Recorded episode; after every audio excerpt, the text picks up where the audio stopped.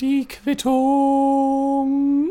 Meine sehr verehrten Ladies and Gentlemen, herzlich willkommen zu einer weiteren Ausgabe von der Quittung. Es ist 2.03 Uhr nachts und es ist super geil, denn mein Mitbewohner July ist weg, was mich ein bisschen traurig macht, aber dadurch habe ich die Freiheit, so viel Bullshit und zwar auch lauten Bullshit zu labern, während ich hier in meinem Zimmer sitze und kann selbst zu solchen unchristlichen Zeiten eine Quittung aufnehmen. Ja, ist das nicht großartig? Ich hoffe, euch geht es wirklich gut.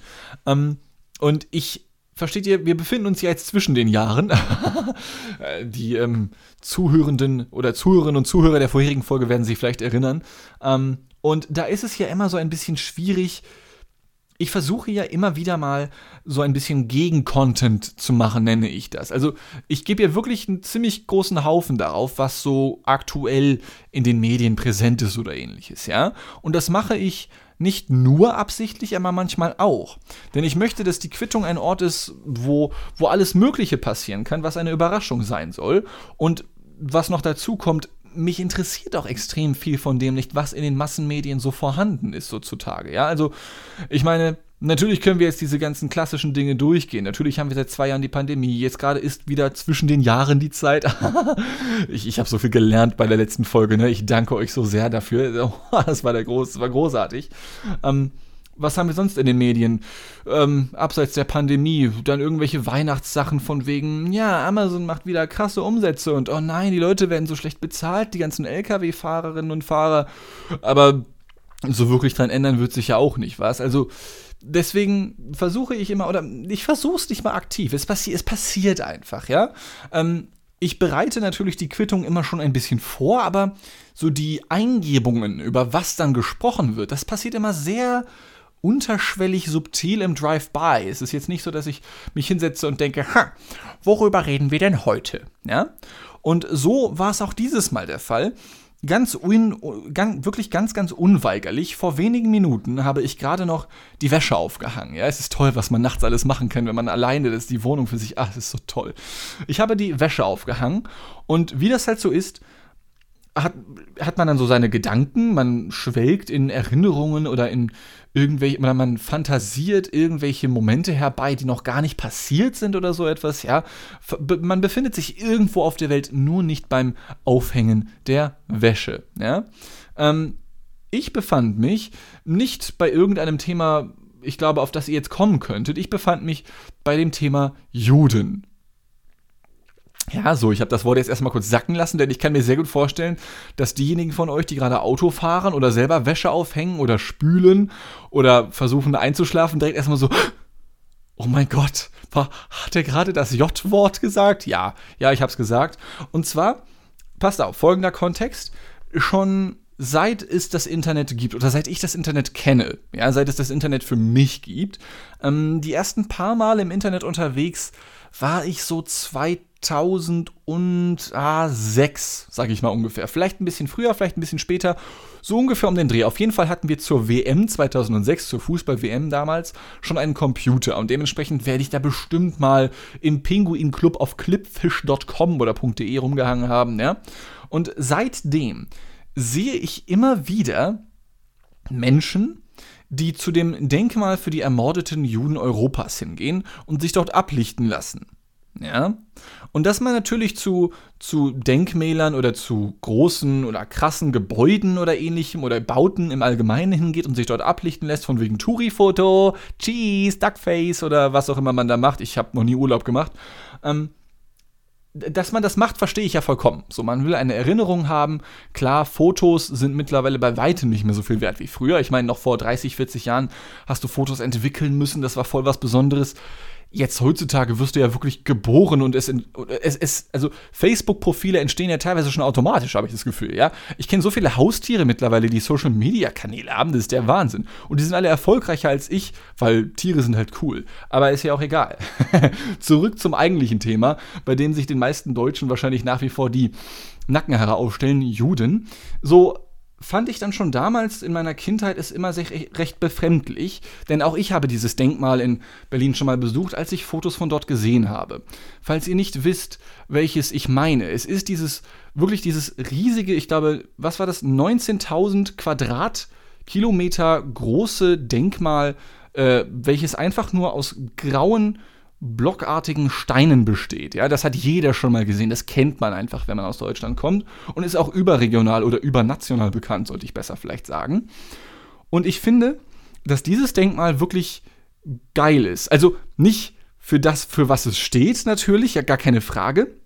Aber ich finde, es ist ein sehr gut durchdachtes Denkmal. Man kann da natürlich immer wieder hineinphilosophieren und mit Metaphern arbeiten. Wie könnten diese großen grauen Steine gemeint sein mit den schmalen Gängen zwischendrin? Das hat eine ganz eigenwillige Akustik, wenn man da durchgeht. Falls ihr schon mal dort gewesen seid, werdet ihr das vielleicht äh, nachempfinden können.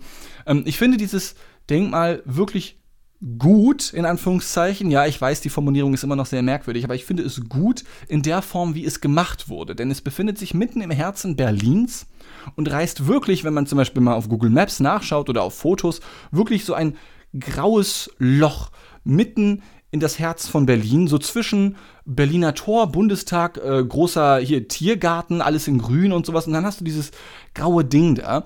Und ich finde, das ist dann die perfekte Reminiszenz daran, denn Denkmäler sind ja dafür da, um mal nachzudenken, okay?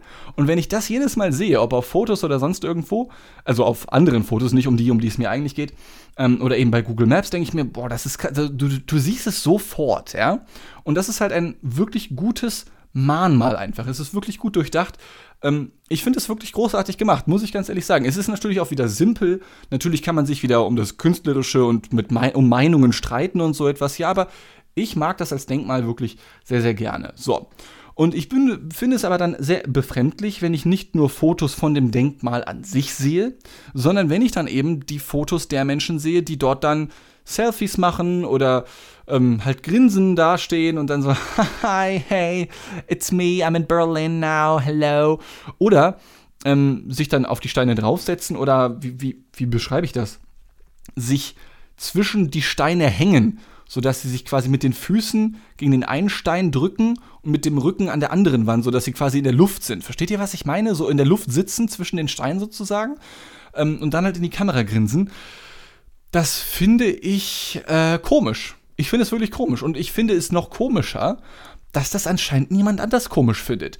Jedes, also unfassbar häufig, wenn ich durchs Internet gehe, vor allem auf Facebook oder anderen Social Media Seiten, sehe ich solcherlei Bilder und ich frage mich, warum stört das niemanden? Ja? Ich habe mich dann ein bisschen auf die Suche gemacht, zwecks Recherche.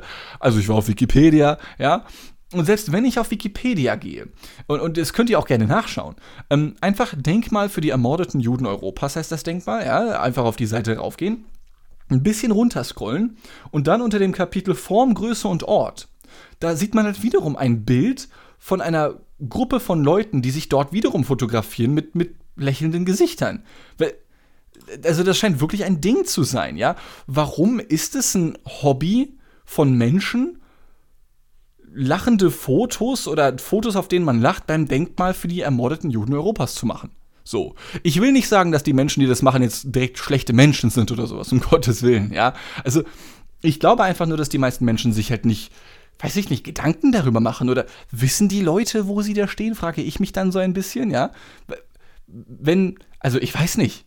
Ich würde jetzt auch nicht zum Ground Zero gehen, wo ja früher das World Trade Center gestanden hat, und hätte da irgendwelche Selfies gemacht oder hätte mich in den Bauschutt vom World Trade Center gestellt, wo damals ja auch ein paar tausend Menschen gestorben sind, dann so, ha, Mensch, das war eine Reise in New York. Ja, wäre doch irgendwie auch uncool, da dann rumzuturnen, auf irgendwelche Denkmäler draufzuklettern. Warum ist es bei dem in Ordnung? Oder es ist nicht in Ordnung und ich habe nur noch keine Gegenreden gehört, aber wenn ich mit, also wenn ich Leute darauf angesprochen habe, auf diesen Aspekt, der mich stört, ja, dass diese Fotos dort entstehen, waren die Leute immer, ha, ja, habe ich noch nie so drüber nachgedacht. Das, fühl, das, das, das bringt mich dann wiederum dazu, mich ein bisschen merkwürdig zu fühlen, weil ich anscheinend der einzige Mensch bin, der sich darüber Gedanken macht in irgendeiner Form. Aber auch, nachdem ich dann jetzt ähm, im Internet nachgeschaut habe, und ich meine damit jetzt nicht nur Wikipedia, okay, ähm, äh, die Welt ist damit fein. Lachende Fotos beim Denkmal für die ermordeten Juden Europas zu machen, ist okay. Ist okay anscheinend. Ich weiß nicht, es ist, es ist in Ordnung. Und ich meine, wir leben in einem demokratischen Land und wenn die Mehrheit damit sagt, dass sie damit okay sind, dann sind sie damit okay. Aus demselben Grund ist es ja zum Beispiel ebenso vollkommen in Ordnung, das finde ich fast noch krasser, oder ich will das jetzt nicht vergleichen, diese beiden, Aspekte, diese beiden äh, Dinge. Ähm, es gibt in den USA Unterhemden, okay? Klingt erstmal voll krass, ja? Und es geht aber jetzt gleich in eine ähnliche Richtung. Ähm, und zwar heißen diese Unterhemden nicht etwa Undershirts, Downshirts, was auch immer oder so etwas in den USA, sondern bis heute, und ihr könnt das googeln, die heißen Wifebeater, also Frauenschläger, so. Und das ist, das ist so, das greift niemanden an. Das ist vollkommen okay. Ja? Ich meine, klar, man, man muss eine Menge Sa Sachen machen, damit Geschlechter ähm, ein wenig gleicher werden, von wegen, ne, was weiß ich, gleiche Bezahlung für gleiche Arbeit. Ähm, Feminismus ist eine wichtige Bewegung, gar keine Frage. Aber warum, warum beschwert sich darüber keiner? So, natürlich ist es nur ein kleiner Aspekt, ja. Aber wenn ich, ich mache das jetzt nochmal, ich habe das ewig nicht gemacht, ich bin da nur drauf gekommen, wegen diesen komischen Scheißfotos, die mich damals aufgeregt haben als Kind.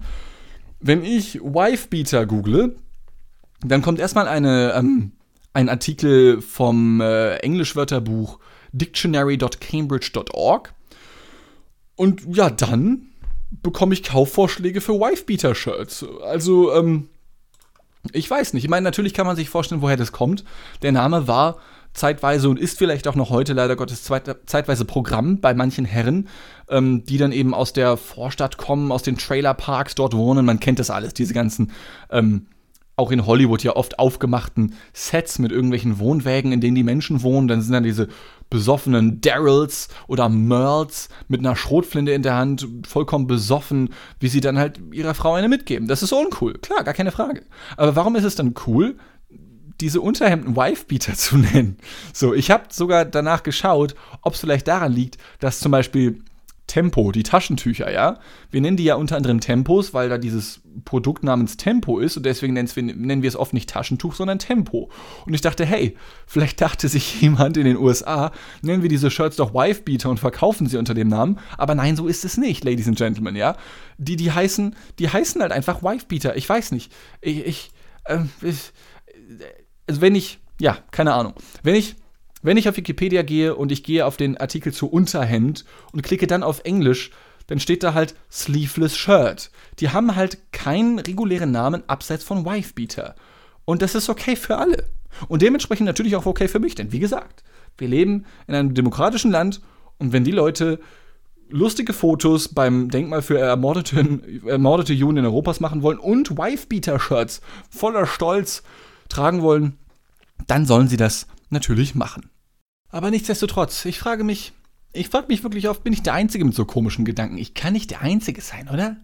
Weil, was mich wirklich mit am meisten an der Welt fasziniert, ist, dass wir ja alle 8 Milliarden Menschen einfach hier rumlaufen und haben so ganz eigene Gedanken. So jeder ist komplett individuell irgendwie und hat richtig merkwürdiges Zeugs im Petto. Ja?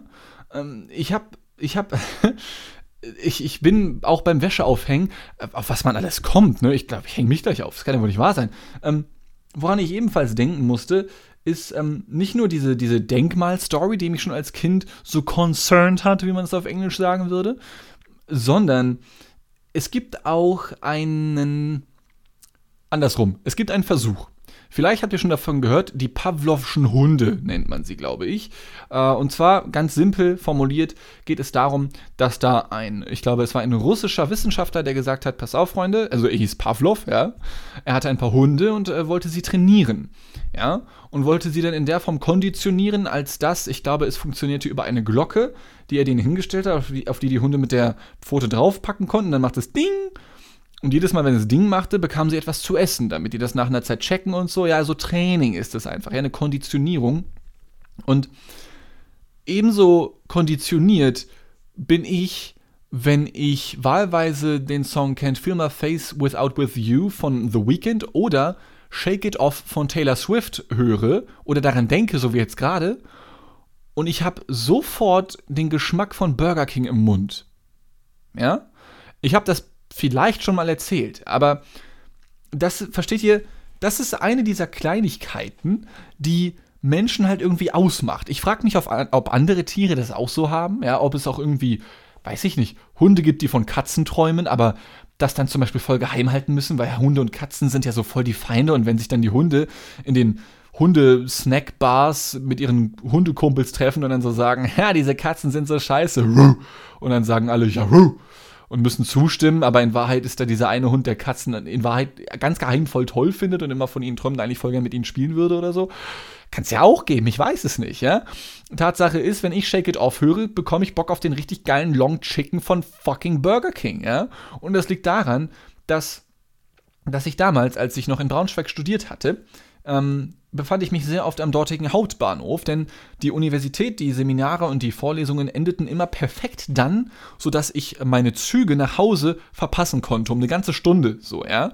Und die fuhren auch einmal die Stunde und dann immer um fünf nach, was weiß ich, ähm, bis um halb ging der Unterricht, dann kam ich um zehn nach am Bahnhof an, von der Uni aus zum Hauptbahnhof in Braunschweig und ähm, ja, musste dann 55 Minuten dort warten. Und was machst du dann? Was machst du dann? Du gehst zu fucking, du gehst, du gehst zu Burger King oder McDonalds oder irgend so Bullshit halt.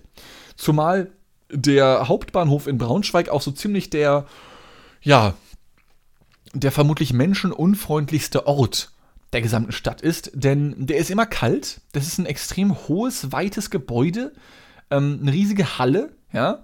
Äh, sieht nicht uncool aus, aber ist nicht dafür da, damit sich Menschen wohlfühlen. Also die, die Architekten haben wirklich alles gemacht, um die Menschen von dort wegzuhalten und in die kleinen Geschäfte dort, in den Rossmann, den es da gibt, oder irgendwelche Asia-Hung-Geschichten oder eben den Burger King zu locken.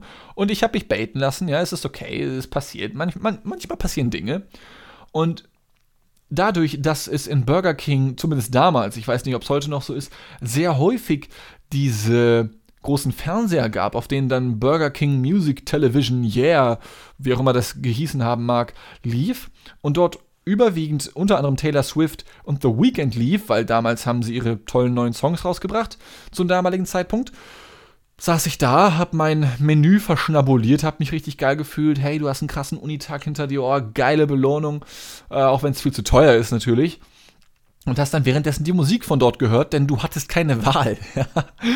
Äh, und habe dementsprechend extrem viel Zeit dort verbracht. Ich, ich will nicht wissen, wie viel Geld ich dort liegen lassen habe, aber versteht ihr diese, diese Journale immer wiederkehrende Begegnung von mir mit dem dortigen Essen und Taylor Swift, vor allem ihrem Song Shake It Off, lässt mich bis heute sofort daran, also das ist einfach connected.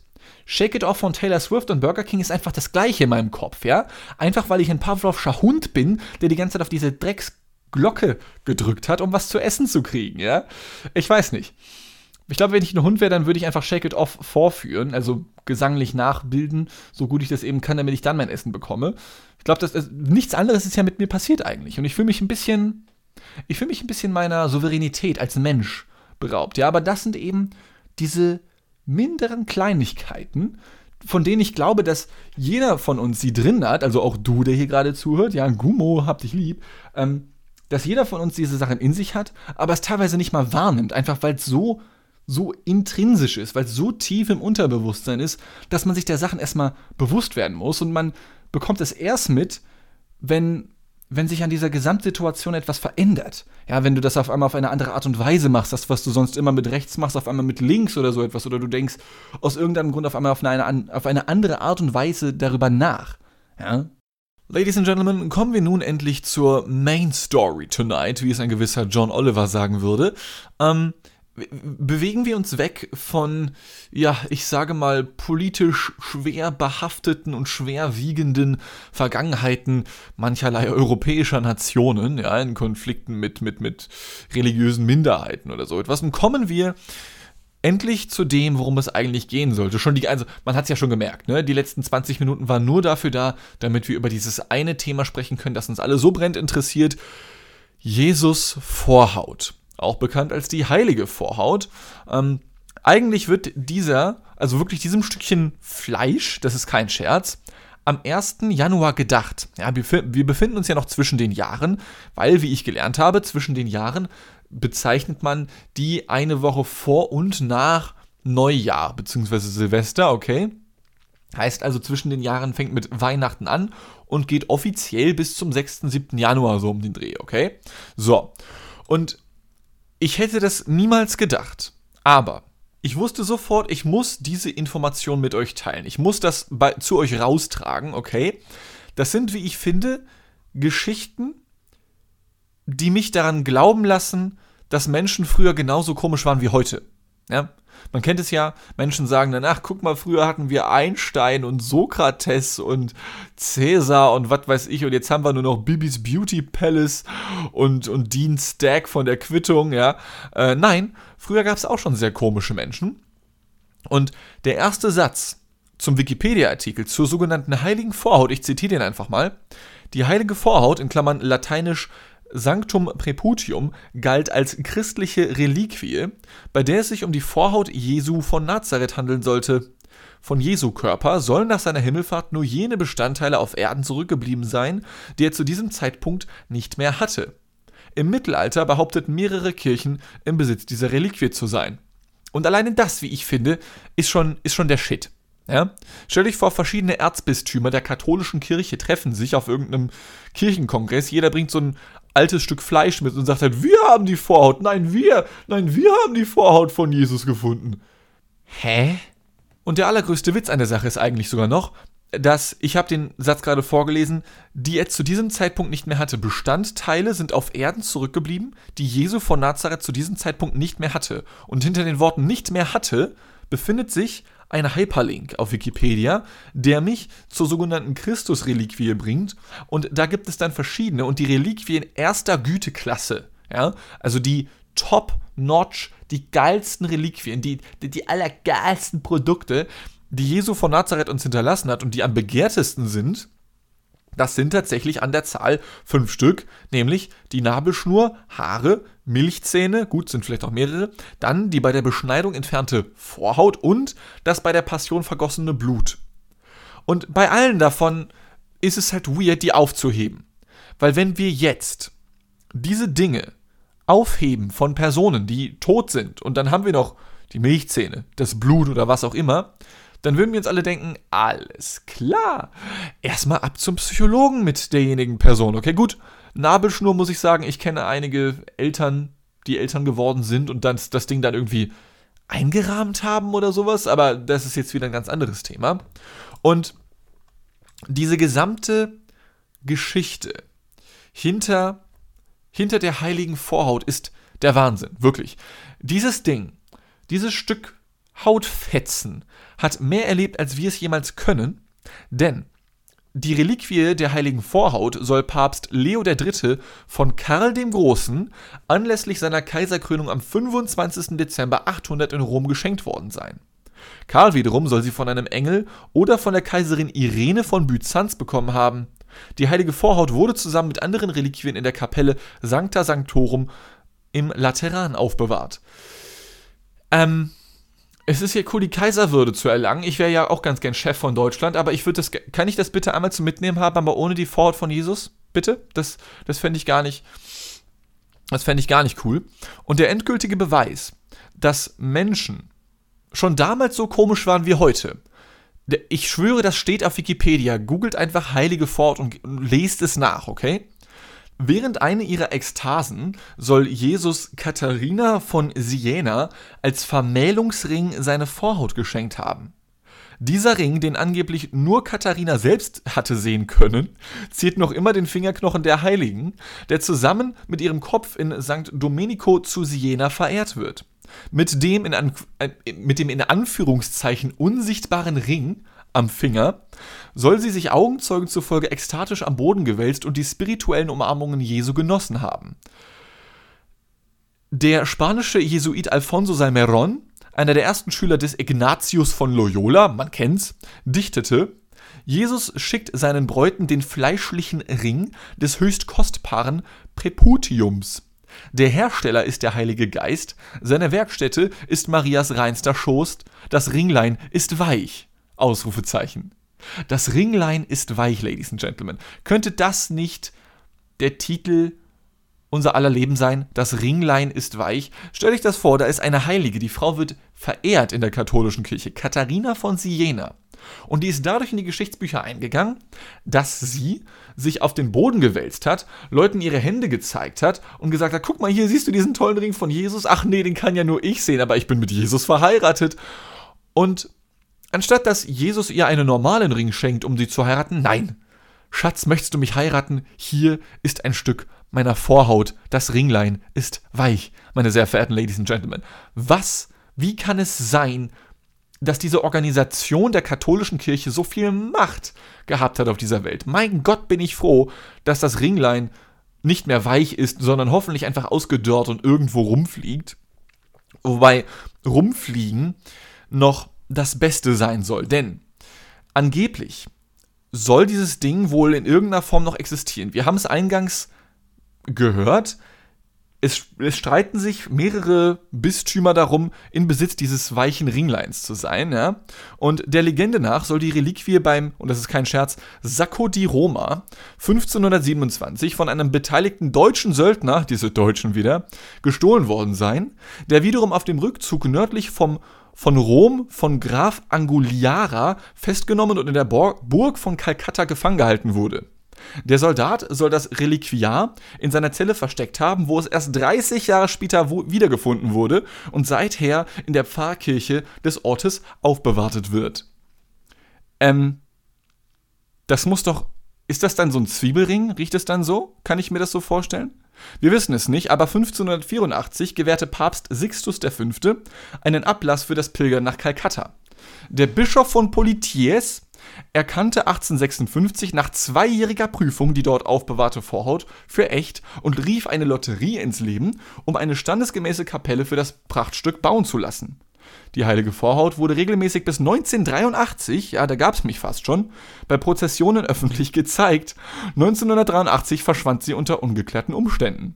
Ähm, ich möchte dazu, also, versteht ihr, bis 1983, das ist halt schon eine relativ moderne Zeit, okay? Und da ist ein Typ, der Bischof von Poitiers, der nach zweijähriger Prüfung herausgefunden haben will, dass das Ding echt ist. Wie, wie testet man das? Und wie lange kann das, also wie kann es zwei Jahre dauern? Nimmst du ein bisschen davon? Hm, schmeckt nicht so nach Jesus, ist wohl eher so, nee, ich glaube, das ist doch Goethe gewesen. Ich verstehe das nicht. Ich verstehe es wirklich nicht. Ladies and Gentlemen, das ist die Organisation, die dafür gesorgt hat, dass ähm, ja, Jahrhunderte wissenschaftliche Erkenntnis zurückgehalten wurde. Ja, natürlich, klar, die Klöster haben auch dafür gesorgt, dass wissenschaftliche Erkenntnis vorangetrieben wurde in gewisser Form. Aber das sind die gleichen Leute, die es nicht cool finden, wenn man homosexuell ist und findet und finden es teilweise cool, dass wenn man sie mit Steinen beschmeißt. Ja, das sind diejenigen Leute, bei denen dann Leute verehrt werden, bei denen dann Frauen verehrt werden, die sich auf den Boden wälzen und sagen, oh, Jesus liebkost mich gerade wieder, aber ihr könnt es nicht sehen und ich habe einen einen weichen, fleischlichen Ring an meinem Finger. Ist das nicht toll? Ich bin die Ehefrau von Jesus. Ähm, ich habe es gerade erwähnt, dieses Ding hat eine eigene Kapelle bekommen. Und tatsächlich ist es sogar so, dass man nach einem feierlichen Einzug in die Liebfrauenkirche in Antwerpen eine eigens errichtete Kapelle dafür errichtete, weil Antwerpen hat ja auch äh, die heilige Vorort im Besitz und nicht nur der Bischof von Politier, ja. Und was mich am allermeisten fertig macht an dieser gesamten Geschichte ist, diese Vorhaut, sofern sie denn existiert, und ich meine jetzt mal ganz logisch gesprochen, nach 2000 Jahren so ein Stück Haut, das ist doch bis dahin weggeätzt komplett, oder? Aber gehen wir mal davon aus, dass das Ding tatsächlich noch existiert. Dieses Ding besitzt mehr Wohnungen als wir. Also ich selber habe ein WG-Zimmer und Digga, was für? Dieses Ding hat zwei Kapellen, in denen es wohnen kann. Und ganz ehrlich, so, so alt wie dieses Ding auch schon ist, kann es bestimmt auch schon wieder laufen, oder? Nach 2000 Jahren, man kennt ja dieses Sprichwort, ähm, wenn es noch weiter gammeln lässt, dann fängt es irgendwann wieder an zu laufen, so, ja. Also, es ist die heilige Fort, Ladies and Gentlemen, und derer soll immer am 1. Januar gedacht werden.